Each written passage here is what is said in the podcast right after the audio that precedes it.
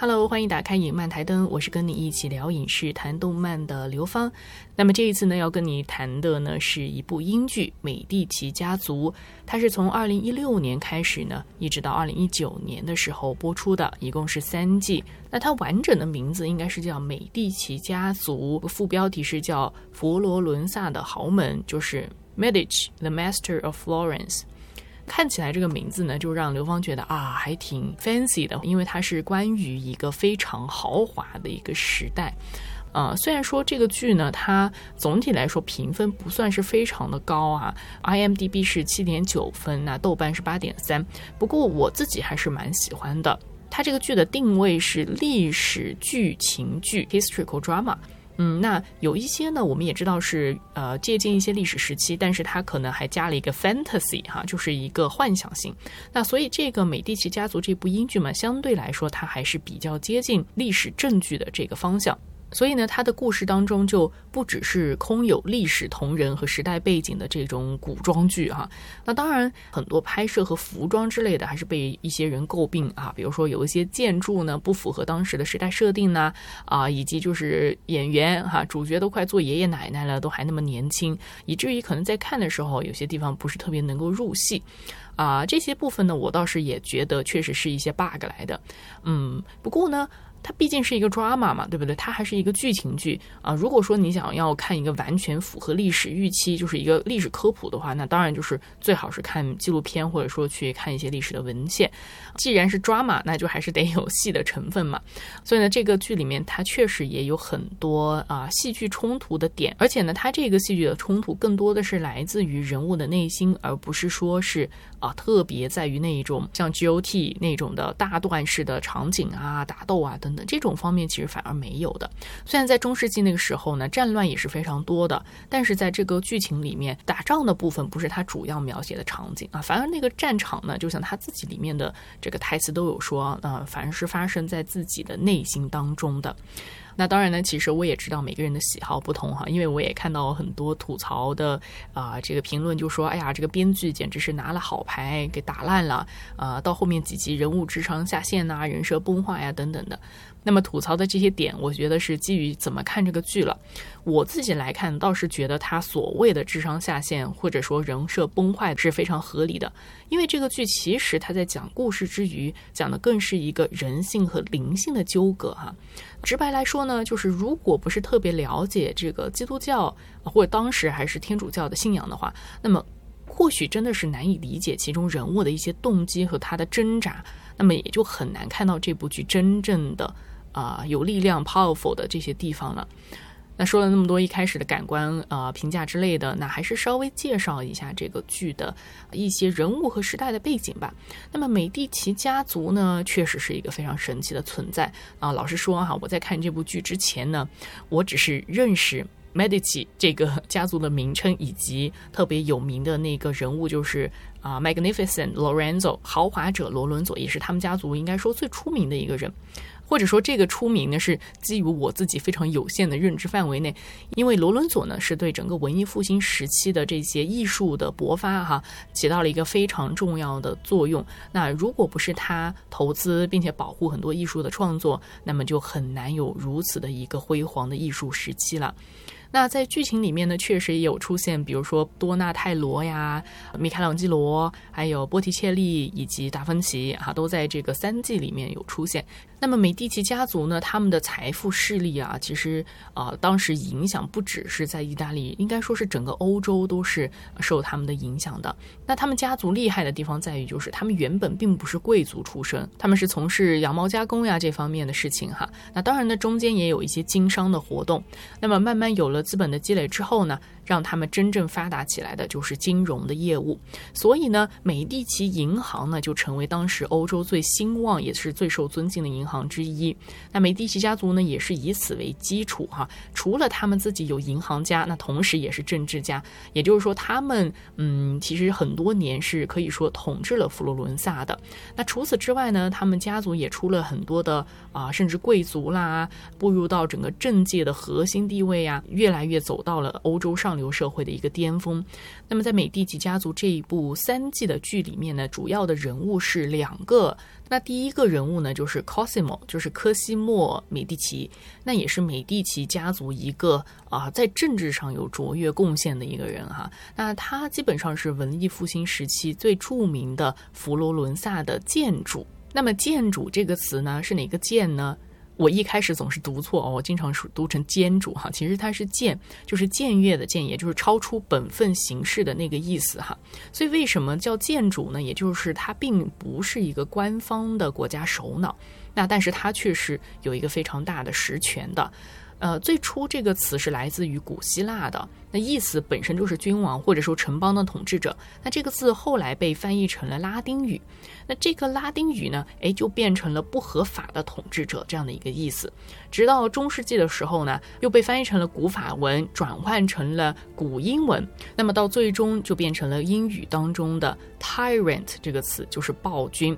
那到了这里，很明显就已经是一个贬义的一个方向了。但起初“建筑”这一词并没有贬义啊，历史上还有一些建筑是推行过社会改革的啊。但慢慢后来呢，“tyrant” 这个词就直接是暴君的意思哈。那么，如果回归到这个，不管是历史人物当中的 Cosimo，还是这个剧里面所展现出来的 Cosimo 呢？嗯，他都不是一个说真的是非黑即白的人，因为人性是非常复杂的嘛。所以我觉得这部剧里面呢，也把他这个人性的复杂呢有表现出来。他到底是不是一个暴君呢？啊，还是说他是一个更加愿意推行这个社会改革、推行这个人民权益的这样一个统治者呢？啊，我觉得其实两者都有的。那么 Cosimo 呢，至少他在历史当中呢，他的名誉保留下来还是蛮好的。那被称为意大利的国父，也就是在罗马共和国和罗马帝国的时期哈啊，就是有一个表示尊敬的这样的一个头衔，啊，意味着。呃，他创立了一个新的国家，或者说他在这个维护国家的安全或领土完整方面做出了很大的贡献。那么，如果是在近代哈，如果意大利这个称为国父的人呢，则是指当前对国家政治有特殊贡献的人。那其实 Cosimo 呢，并不是美第奇家族第一个最重要的人物，但是从他这里开始，我们刚才说了嘛，建立了所谓的佛罗伦萨的建主制度，也就是说，从 Cosimo 这个时候开始，他们的家族呢，成为了当时佛罗伦萨政治经济当中不可缺少的一个核心势力。所以呢，这个剧集第一季就是从 Cosimo 开始讲起的。那一开始呢，也提到了 Cosimo 的爸爸就是 Giovanni de Medici。那 Giovanni 呢，就是第一个把美第奇家族带入到银行业务当中的人。那他呢，也是开启了美第奇家族在佛罗伦萨的政治上有一定的影响力。当然，这个政治上的影响力呢，呃，说到这里呢，大家大概有一点明白了，那就是很多不良的竞争和手段在背后啊，有很多操作啦。那这一点在剧集当中也是毫不隐晦的有提到。那么第一季主要是讲 Cosimo 的故事哈，那到第二季和第三季呢，最主要讲的就是 Magnificent Lorenzo。那罗伦佐是 Cosimo 的孙子啊，也就是你看这个剧真的特别过分哈，中间就直接略过了。那罗伦佐呢，也是意大利的政治家，也可以说是文艺复兴时期的佛罗伦萨共和国的实际统治者。到现在来看，他既然有 magnificent 这样的一个称谓的话，那也是在历史上啊有正面声誉的一个人。他也是受到当时佛罗伦萨人民的爱戴的，啊，是一个非常聪明的人哈，又是外交家、政治家，也是对艺术呀、诗歌、文学啊这些的非常有研究。包括他对一些罗马、希腊的哲学呢，也是进行推广。那么罗伦佐的时代呢，也正是意大利文艺复兴的高潮时期。那跟他同时代的人，他们家族的好朋友就是波提切利，啊，画那个春以及维纳斯的诞生的那个波提切利啊，还有这个就是达芬奇，也是那个时代。那在稍微晚一点的时候呢，就是米开朗基罗和拉斐尔的时候。所以刚好你看，就文艺复兴的几节哈，都在啊罗伦佐的这个时期。那不得不说哈，在呃罗伦佐在世的这个时期，他自己的影响力是非常的大的。那所以呢，当他逝世的时候，也确实就意味着佛罗伦萨的黄金时代就此慢慢的 fade out，就是结束了哈。那罗伦佐呢，也是努力的啊，想要维持意大利的各城邦之间的和平，也签订了很多所谓的和平合约呀、互帮互助条约啊，大概是这样的东西。但是随着他的去世呢，这些的条约合约呢，也是土崩瓦解了。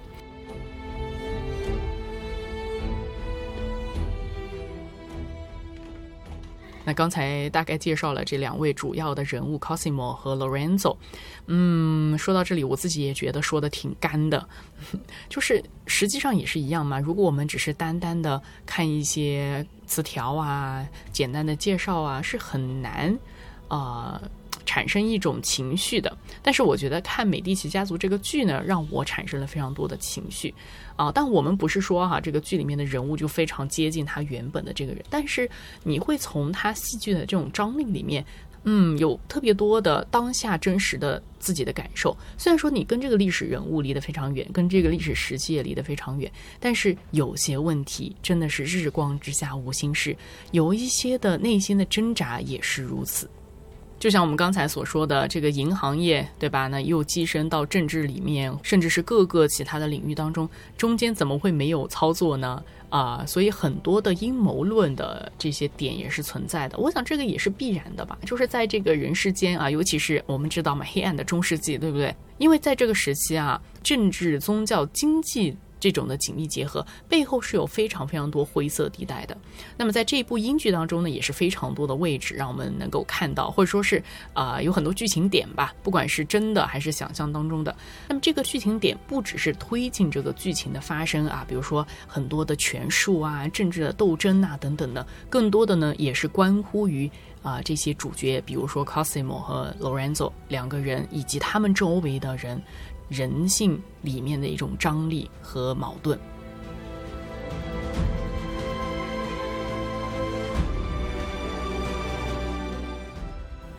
那刚才呢，大概是介绍了一下这个关于美第奇家族的一些历史背景和人物啊。现在呢，回到这个剧里边来讲一讲，其实啊，这个剧情确实是有很多改编和假设的。就比如说，在历史的文献当中就没有记载这个 Cosimo 的爸爸 Giovanni 他是怎么样死的，就并没有交代他的原因。但是剧中呢？其实就尤其第一季哈，它是从一开始的应该第一集吧，就一直围绕着这一个谜题哈，就是假设假设呢，Giovanni 是死于谋杀的，因此呢，在这个点上呢，确实也增加了很多的戏剧张力。比如说在调查的过程中呢，就出现了很多的猜测，然后中间就伴随着与对手的各种角力。啊，甚至乎呢，到后面就是兄弟之间呢，都已经产生了不可言明的一些嫌隙哈。好像是第一集还是第二集呢，就已经说那个 Giovanni 呢，因为吃了葡萄就被毒死了。很明显就是有人往这个葡萄上呢涂了毒药嘛。啊，于是乎呢，这个谜团呢一开始就设下了，在最后一集揭开。但实际上呢，我自己不是很喜欢这个谜底哈。一开始本身这个剧情也是一个假设嘛，假设就让你被谋杀了哈，有设下了这些的比较特别的一些戏剧的点。但最后呢，其实不一定非要给一个谜底的。如果成为一个开放式的结局，我觉得也挺好的。有时候历史啊留白，它本身可能也更具有一些特别的价值啊。当然，我也理解为什么编剧呢啊在最后还是把这个就瓦尼的死的给揭开了。当然，第一，可能很多观众呢也在期待着到底事实的真相是什么哈，就因为毕竟第一集就已经埋下了这个伏笔，而且呢，这个谜底本身呢也确实是涉及到。啊卡西莫这个第一季主要角色，他的一些生命的转变。那么在这个关卡上呢，因为这个谜底的出现呢，就也有一个转折哈。不过呢，我还是觉得，哎，如果说留有一点点余地，就像那个《盗梦空间》最后那个旋转的陀螺那种感觉，可能会有另外的一种效果，也说不定。那么这个剧呢，至少我觉得它是在拍摄上啊还是比较好的。那么它有很多特别典型的关于美第奇家族的一些事件呐、人物，还有佛罗伦萨这个地方的一些比较典型的建筑，当然还有一些历史的人物了。虽然我在想这部剧的评分呢，也不是那种神作的级别，但是我呢自己真的是很开心，而且有很多的感动，甚至在看的时候啊，很多泪目的地方哈。首先呢是这个历史时期哈，就是所有的欧洲艺术的一个典范的时期，不管是绘画呀、建筑呀，很多很多东西都在这个历史时期呢是啊，就是蓬勃发展起来。所以呢，在我的脑海中好像是也有一种神圣的那个图景和 fancy 哈，就是特别华丽的这感觉。但是呢，呃，另外一点，我觉得在这个剧里面也有呈现的，就是看起来越是 fancy 华丽的图景。背后呢，往往也是暗流涌动，甚至是散发着恶臭的哈。那么其实呢，不管是剧情上还是画面上，我觉得呈现的是不错的。那么这个剧的节奏其实不是很快啊，我想这个也是英剧的一种叙事的特点吧。嗯，在视听上啊也是做的还不错的，构图。啊，美术以及这个美术指导之 production design，不是说多特别哈，但是它就是很 classic、很经典的那种比较规规矩矩的那种美。嗯，啊，说到这个呢，那不规矩的美，我当然也很喜欢的哈，就比如说什么阴冷潮湿的赛博朋克啊，啊，不过本来这个时期它就是古典艺术嘛，所以就是呈现那种古典艺术的美感。包括构图上这个前景后景的这种拍摄方法哈，比如说那种低调光的运用，因为当时是很多啊晚上点蜡烛嘛，对吧？也不会说是很亮，所以呢，我就觉得这部剧的化妆啊、镜头啊这些美术方面的事情做的还是蛮好的。它在一个意大利的电影奖当中呢，有好几个与美术相关的项目呢，也是都获得了提名和一些奖项。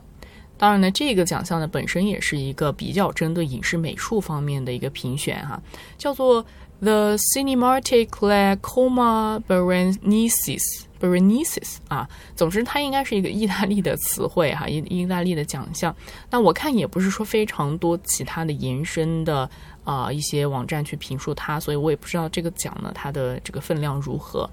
不过说实话，这种呃经典的历史时期的历史剧，如果不把这些美术方面做的足一点，嗯，那真的是不太看得下去的哈。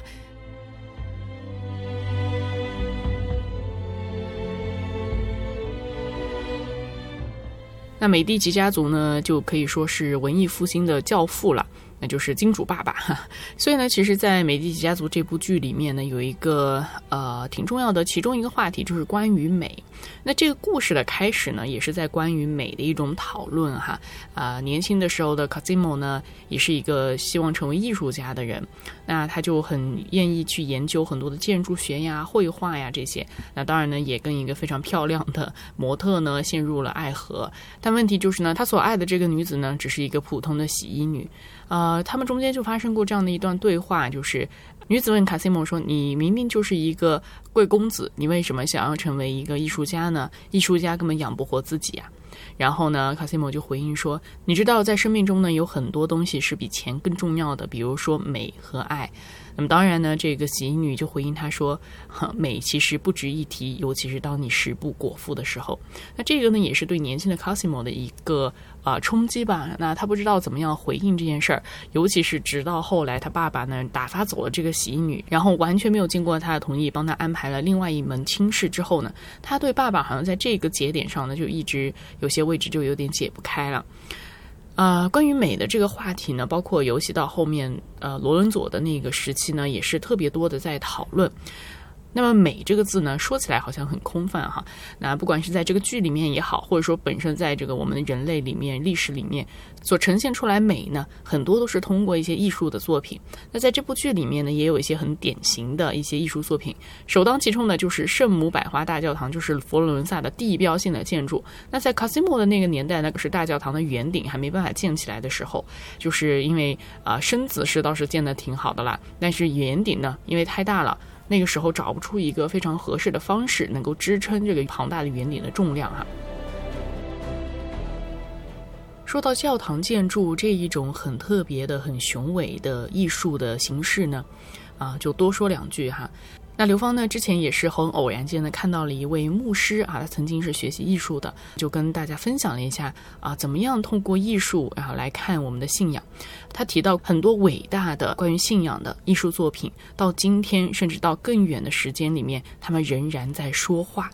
就比如说教堂的建筑，那我们去过欧洲的话，包括像土耳其啊这些地方，都有很多很特别的教堂。那当然呢，有东方式的或者西方式的教堂。就比如说希腊风格的教堂，最典型的呢就是那个伊斯坦布尔的圣索菲亚大教堂。虽然它现在呢已经被改为了清真寺啊，之前是一个博物馆哈，那现在被改为了一个清真寺，但是呢，其实。啊，不只是它里面的装潢如何，它整个建筑结构其实是在表达这个基督的信仰的。最直接的一点就是，希腊风格的教堂呢，它的地基它是一个交叠的十字形状的地基，也就是说，即使这个教堂被拆毁了，都可以看到这个地基是一个十字架的形状。那么另外呢，就是哥特式的教堂建筑。那么圣母百花大教堂它也是哥特式的建筑啊。还有另外一个特别著名的，就是巴黎圣母院。哎，这个也是很特别的，就是当你从上空俯视往下看，就是如果一个俯视平面图的话，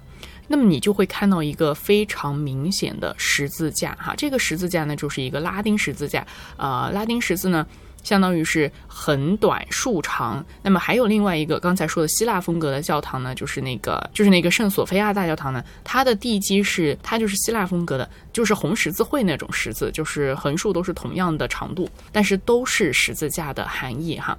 那么巴黎圣母院、百花大教堂，他们的俯视图看下来呢，就是一个拉丁十字。所以相当于说是用一个非常长的一个工程，非常巨大雄伟的一件事情，一个巨大的作品，讲述和彰显这个信仰。所以呢，说到创作这一件事情呢，我觉得是特别有啊信仰的元素在里面的，就是 creativity，就是创造力，对不对？那从基督教的观点来看，就是说我们是呃上帝所创造的。比如说像那个美第奇家族，它里面就有一句台词这样说的：“We are God's creation. Whatever we achieve is God's glory。”就是说我们是上帝所创造的。那么我们所我们所竭尽全力的去追求的那些啊美善的东西，那些纯粹的东西，都是在彰显上帝的荣耀。那么，除了建筑这种最宏大形式的艺术的创作作品之外呢，那么我们再来讲讲关于雕像，尤其是结合这个剧当中的。那么，其实在这个剧里面呢，出现的频率最高的一个雕像呢，就是在美第奇家族他们那个大门一进来的那个。叫什么小院小小天井啊？对他们那个小天井中间有一个大卫铜像，也是很出名的这个作品，就是多纳泰罗的作品《大卫铜像》。那么这个大卫的铜像呢，刚开始在第一季的时候呢，啊，它的出现是比较有争议的，就说哎啊，为什么这个大卫这个样子都是很很女性化呀，也不穿衣服呀等等，当然就受到一些保守派的一些诟病哈。但是卡西莫呢，就坚持把这个铜像哈放在自己家里面。那么其实这个铜像呢，到后来就是孙子辈罗伦佐的时候，也是经常出现的，尤其是在最后一季的比较后期的时候，也很多出现这个铜像的一些特写。那其实呢，当中的象征含义啊，也是不言而喻。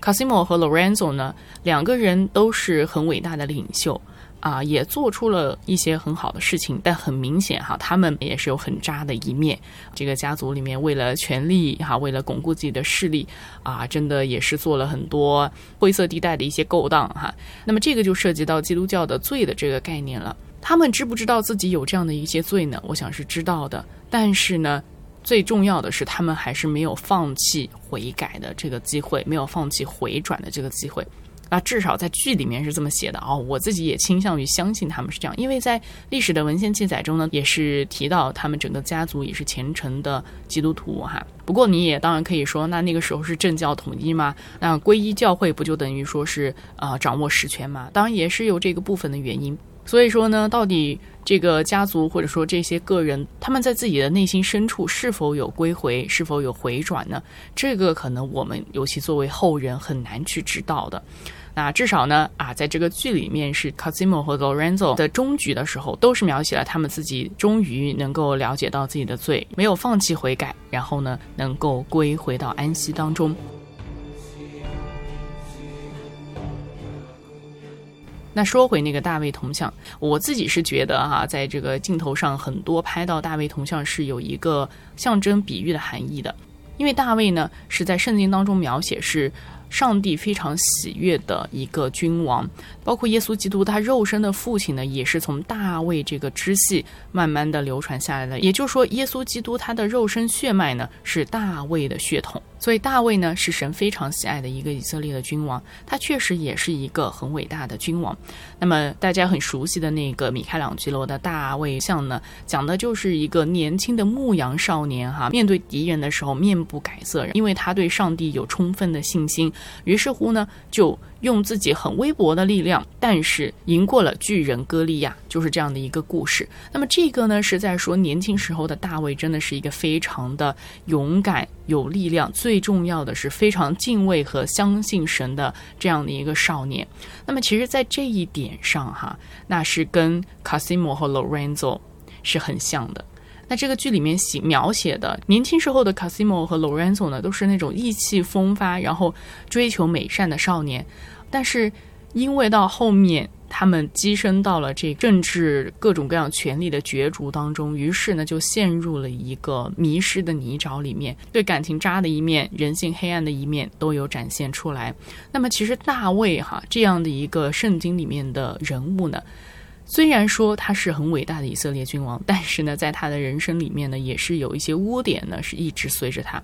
虽然说我们人呐啊，总是期望一个伟大的人，他的人生是啊充满光辉哈，就是没有污点的。甚至乎啊，历史人物也很害怕自己犯了什么事被人发现，然后在历史上留下污点哈。但是呢，在圣经当中很特别的就是，圣经是非常直接的，就把这些人的很渣的一面呐，很。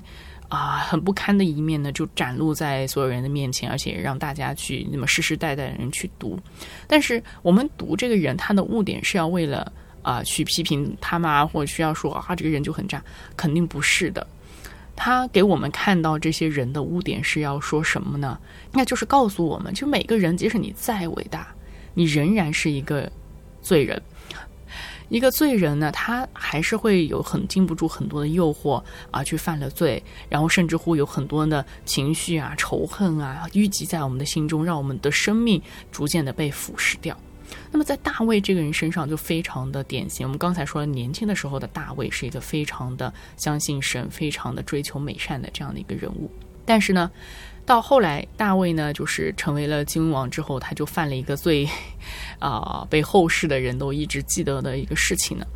大卫有一天早上呢，就有点无聊哈，就跑到这个房顶上去来回踱步。哎，于是乎呢，就看到了赫人乌利亚的妻子拔示巴正在沐浴。大卫呢就很渴望得到这个拔示巴哈，然后就召了他来，就跟他通奸，而且呢，拔示巴还怀了孕。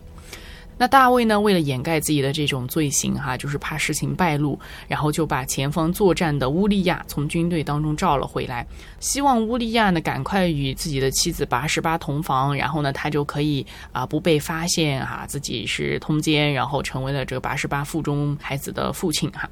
但是乌利亚他是一个很忠心的军人，他并不想违反就是当时的一些规定哈，就是说，因为大卫说啊，你回家休息，你赶快回去，但是他还是守在这个皇宫附近，他没有回家住宿，留在皇宫军队当中。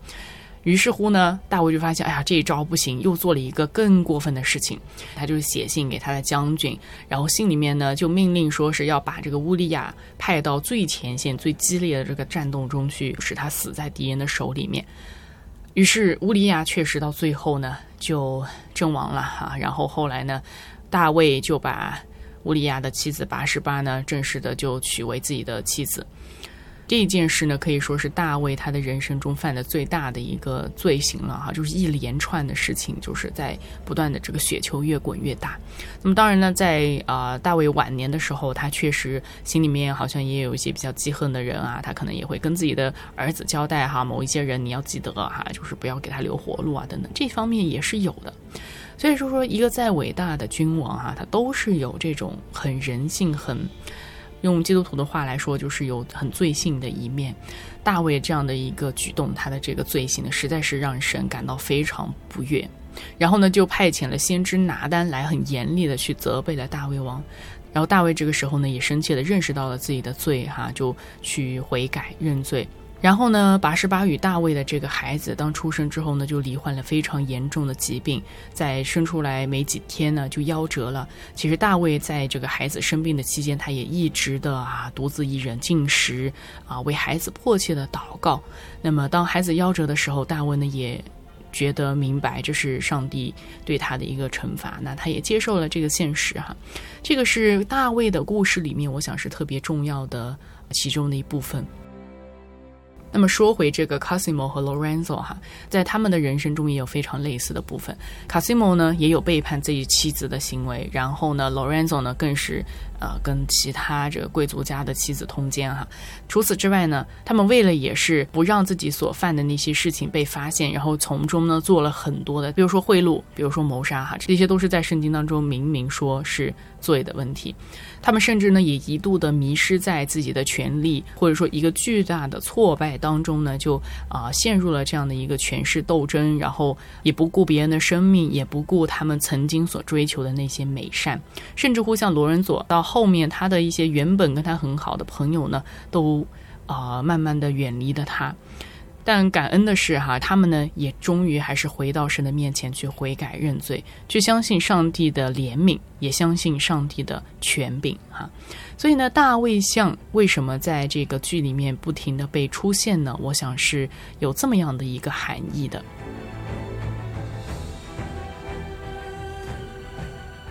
除了大卫铜像之外呢，还有一幅浮雕作品呢，也是特别的有特写的，那就是米开朗基罗的《半人马之战》。那个时候的米开朗基罗呢，大概是十七岁左右，他那个时候还在罗伦佐所赞助的一个工作室里面工作，就创作了这个《半人马之战》。那这一幅作品呢，并非是雇主的一些定制的作品，而是他为自己所创作的。那么米开朗基罗其实始终都没有完成啊这个《半人马之战》，但实际上，他并不是没有时间去完成这个雕塑，他自己也并没有说是对这个作品表示不满什么的。不管是这幅雕塑作品是否完成哈，其实米开朗基罗都认为这个雕塑作品是他早期里面最好的一个。尽管他自己哈曾经是抛弃过或者毁坏过其他的作品，但是呢，米开朗基罗却是终身保留了《半人马之战》这幅浮雕的作品。那么这幅浮雕作品呢，其实就是一个征战的这样的一个状态，有很多人物在中间角力。那么当时在这个剧当中呢，是怎么样的一个场景？就是说，年轻的米开朗基罗正在工作。做哈，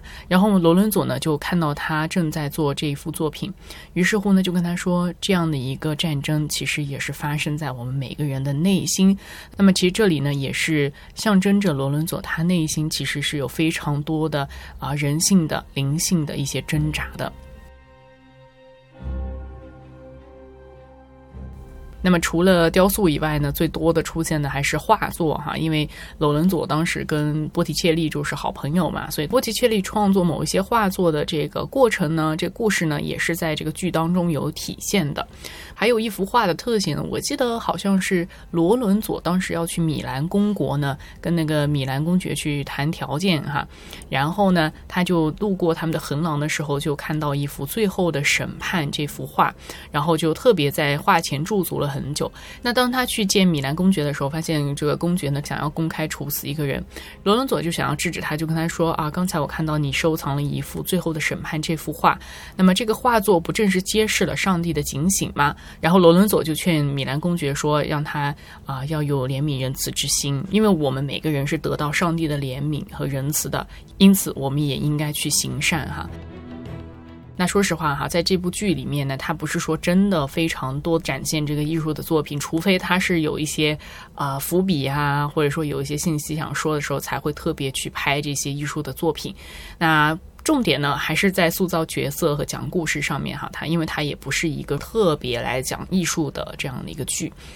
那其实刚才说了，建筑也好啊，雕塑也好啊，还有画作哈，在这个剧当中出现，都是围绕一个比较重要的话题，就是关于美哈。其实美这个东西是好像说起来就很抽象的。什么是美呢？包括到现在哈，还有仍然有美学呀，还有这个很多人在研究这个美是什么。那么美呢，好像也是一个人性当中一种很自然的向往。那在这个剧里面也有特别的提到，就比如说像波提切利，他就说他一定要用他的画笔哈，彰显出最美的东西，去反映出这个世间的美。因为呢，我们都是上帝的创造，我们也拥有上帝所给予我们的这种创造力。于是，当我们使用自己的创造力去捕捉那些美好的时候呢，就是在反映上帝的荣耀。这个呢，是在剧中的波提切利他对美的一个理解哈。那么，其实，在信仰或者宗教里面，对于美的这种争议呢，长期也还是一直存在的。比如说是为什么要以这种形式表达，不以另外一种形式表达呢？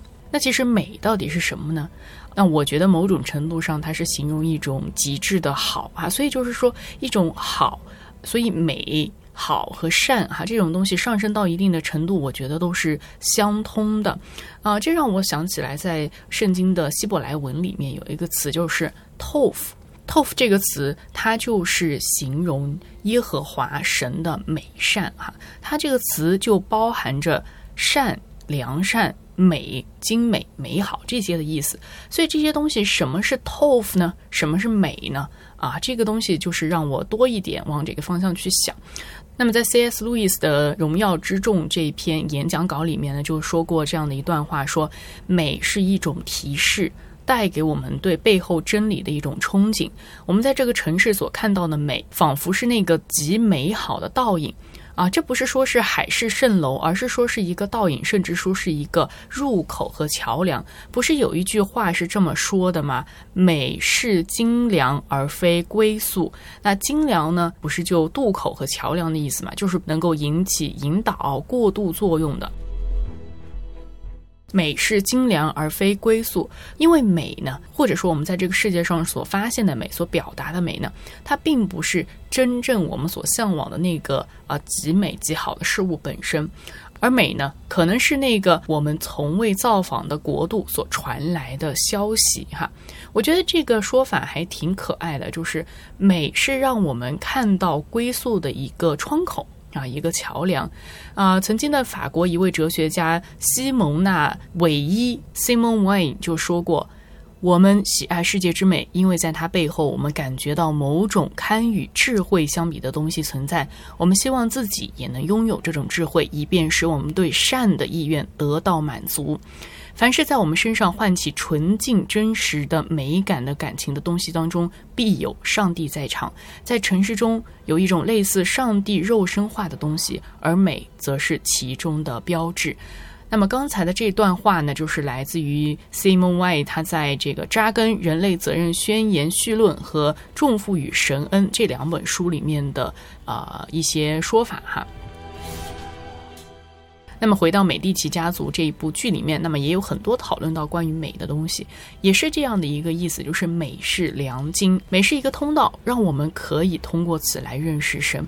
我就记得呢，中间有一段台词，这段对话发生在波提切利和罗伦佐弟弟朱利安诺之间。波提切利就说：“艺术不是说那些人们想听的，而是告诉人们真理。”朱利安诺说：“那真理是什么呢？”波提切利回应说：“God of course，就是上帝自己呀。”朱丽诺又说：“但人们看不见上帝呀。”然后呢，波提切利就回应说：“But they can see His beauty, and I mean to show it to them。”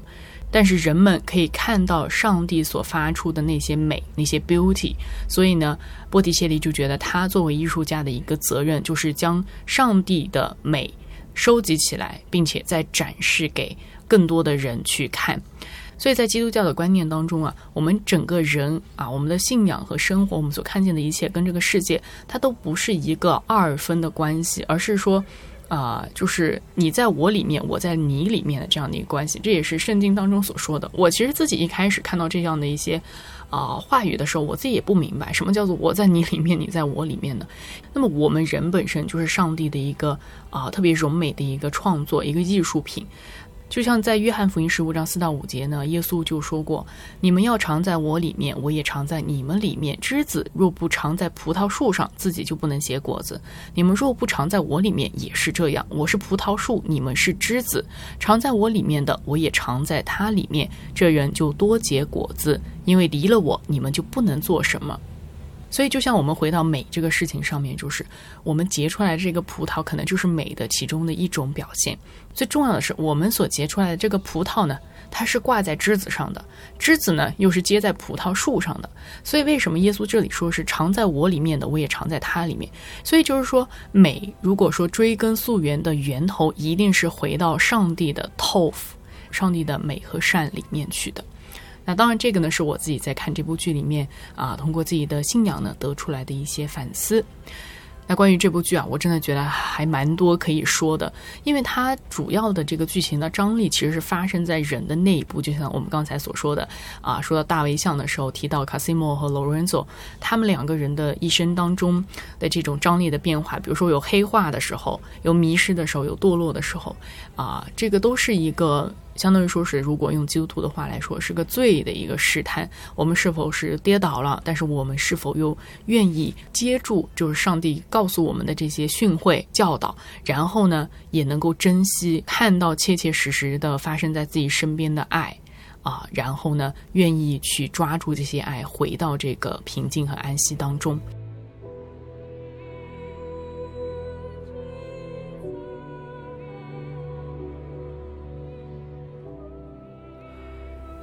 那这部剧啊，真的是有特别多想要分享的，而且我也是自己拿小本本记了很多的点，但我就觉得真的最后太多了，反而就有点嗯，不知道从哪里开始。那讲到这里呢，嗯，我都有点恍惚了，所以不如今天就讲到这儿吧。那关于美第奇家族呢？我估计还是会再讲一集哈，可能会结合一些剧情呢，来谈一谈关于罪呀、试探、权力堕落哈，关于啊荣耀啊这些的话题。好了，那么非常感谢你收听今天的影漫台灯，我是刘芳，咱们下回再见。